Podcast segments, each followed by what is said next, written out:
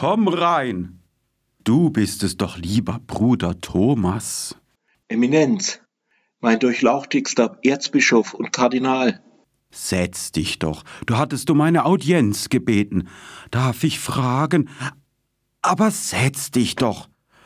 Wie siehst du denn aus? So habe ich dich in all den Jahren nicht gesehen. Du siehst aus, als ginge ein Bettlaken spazieren. Deine Lippen sind so bleich wie deine Wangen. Deine Augen sind wie wie flackernde Kerzen im Wind, und von dir geht eine Unruhe aus, als trügest du unter der Sutane ein Wespennest mit dir herum. Lieber Bruder Thomas, fasst euch doch. Mea culpa. Lass das mit dem Mea culpa und setz dich endlich hin. Mea culpa. Jetzt komm, setz dich schon und schau nicht weiter wie eine erschreckte Fledermaus aus deiner Sutane. Also wir kennen uns doch schon so lange. Mea culpa. Also wirklich, Thomas. In nomine filii et patrii et spiritus, setz dich! So ist es schon besser. Da hast du ein Glas Wasser. Es wird dir gut tun. Oder soll ich den Doktor rufen? Nicht den Doktor. Na, wenigstens sagst du mal etwas anderes als mea culpa. Mea culpa, äh, ich meine. Ja, nur heraus mit der Sprache, lieber Bruder im Herrn. Sind es diese massenhaften Kirchenaustritte wegen der Missbrauchsfälle, die dich bedrücken? Die Medien zerreißen uns ja wie eine Meute wilder Hunde. Gutachten soll man veröffentlichen, auch wenn die höhere Vernunft gebietet, es nicht zu tun.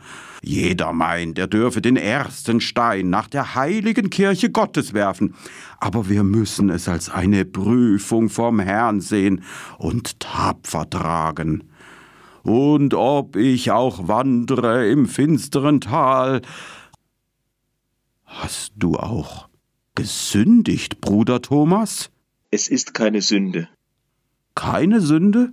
Auch keine Schwäche? Keine Schwäche, mein Kardinal. Ich bin wegen etwas anderem zu eurer Eminenz gekommen. Ich hatte eine Vision. Eine Vision? Entschuldigung, habe ich dich richtig verstanden, Bruder Thomas? Eine Vision? Also vielleicht trinkst du noch ein paar Schluck von dem Selters.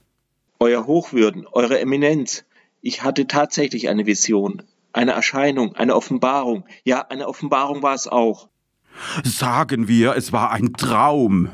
Nein, kein Traum, ganz gewiss nicht, Eminenz.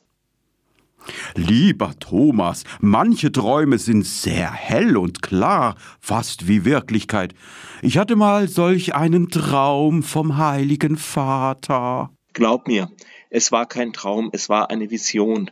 Es war nach der Pfingstmesse, ich ging nochmal zurück in den Dom, ganz allein, es war nicht mehr viel Licht in der Kirche. Schatten hatten sich auf die Gesichter der Heiligen gelegt. Ich sah die leeren Reihen der Bänke vor mir und musste denken, dass sie während der Messe auch nicht viel voller gewesen waren. Dann ertappte ich mich dabei, dass ich geräuschvoller auftrat, als würde das Geräusch meiner Schritte mir sagen, dass wenigstens ich noch hier bin, wie ein trotziges Ich bin noch da. Sie bemerkte ich erst, als ich schon fast vorne war. In der dritten Reihe links vom Altar saß noch jemand. Mit fester Stimme sagte ich, dass die Kirche nun eigentlich geschlossen sei. Man sollte sie nicht so lange offen lassen. Die Gestalt machte eine erschrockene Bewegung. Wenn es irgendein Problem gibt, muss man sofort den Hausmeister rufen und nicht mit der Polizei zögern.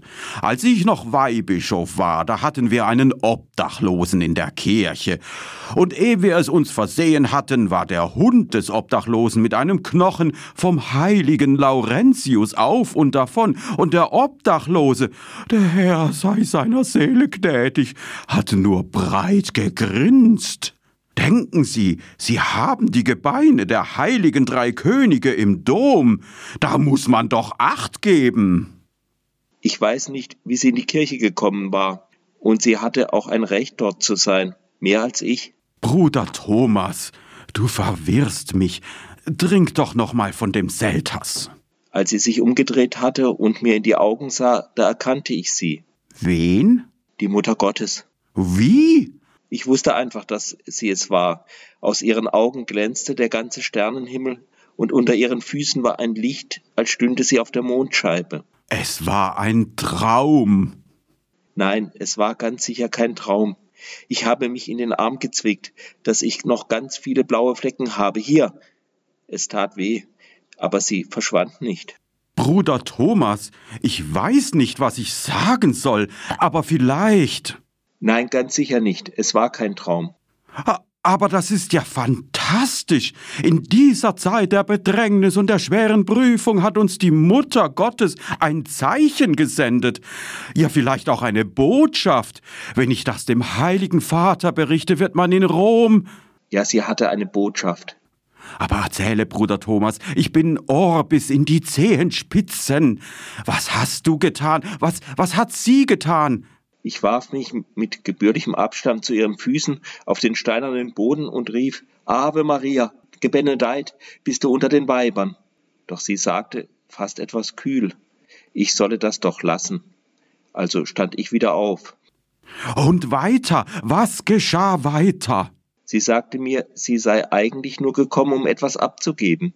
Dann zog sie ein Papier aus ihrem blauen Umhang und reichte es mir. Darauf drehte sie sich um um zu gehen. Das ist ja fantastisch. Das Papier kommt in einen Extraschrein, gleich neben die drei Könige. Aber weiter hat sie nichts gesagt oder getan? Doch, das hat sie. Was denn? Spann mich nicht so auf die Folter. Sie besann sich offenbar und drehte sich noch einmal um und sagte dann, dass sie noch etwas von ihrem Sohn dabei habe. Dann griff sie wieder in ihren blauen Umhang und zog ein zweites Papier heraus und reichte mir auch das. Vater im Himmel, noch eine Reliquie, aber sage, wie ging es weiter? Sie sagte noch etwas ganz leise, mehr zu sich, was ich nicht verstanden habe. Ich glaube, es waren drei Worte auf Aramäisch, bekannte Worte, die im Buch Daniel stehen. Wenn ich nicht so verwirrt wäre, käme ich drauf. Da können wir nachher nachschlagen. Erzähle, was geschah weiter? Sie drehte sich erneut um und ging. Doch nach drei Schritten löste sich ihre Gestalt in, in ein luminoses Licht auf, in unendlich viele leuchtende Sterne, die langsam verblassten, und die Kirche war dunkel wie eine mondlose Nacht. Aber die beiden Reliquien, blieben sie in deiner Hand? Ich trage sie bei mir. Du sagtest Papiere, oder waren es Schriftrollen? Konntest du sie lesen? War es eine Botschaft für die heilige Kirche? Das ist es ja. Es waren zwei weitere Kirchenaustritte.